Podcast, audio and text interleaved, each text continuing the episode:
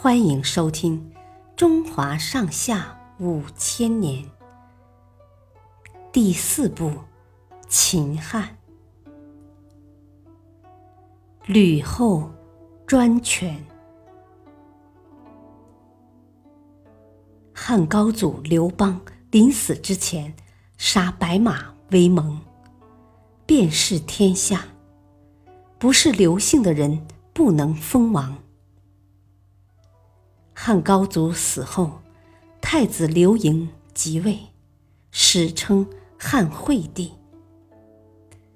此时，汉惠帝刚满十七岁，性格优柔寡断。他的母亲吕后便掌握了朝中大权。吕后为了控制汉惠帝，为他选定了皇后。因为皇后年纪很小，无法生育，所以吕后就把一个宫女生的孩子交给了皇后，贾充是皇后的儿子，并给他起名叫刘公。然后吕后杀死了刘公的生母，立他为太子。汉高祖死后。吕后就开始对付刘姓王了。吕后先是残害了高祖生前宠爱的戚夫人，又将他的儿子刘如意从封地召回京来。汉惠帝对这个弟弟非常疼爱，他知道吕后要杀如意，就把如意接到皇宫，吃住都和他在一起。有一次，汉惠帝清早出去打猎，如意因为睡懒觉，没有去。结果汉惠帝回来时，如意已经被吕后用毒酒害死了。汉惠帝因此伤心欲绝，大病了一场。其他皇子也未能幸免。吕后将刘友囚禁，活活饿死了他。他还逼刘辉自杀，又杀掉了刘建的儿子。吕后一方面迫害刘氏子孙，一方面大肆加封吕氏家族的人。他将刘氏诸王的封地全部分封给了吕家人。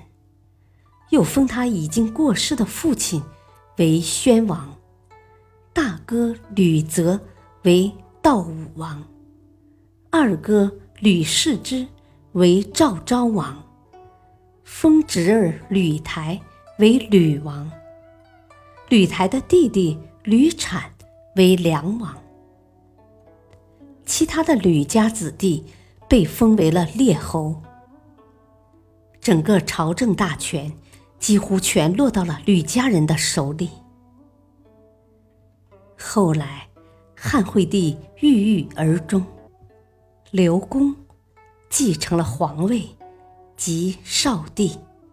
因少帝年幼，吕后便亲自执掌朝政。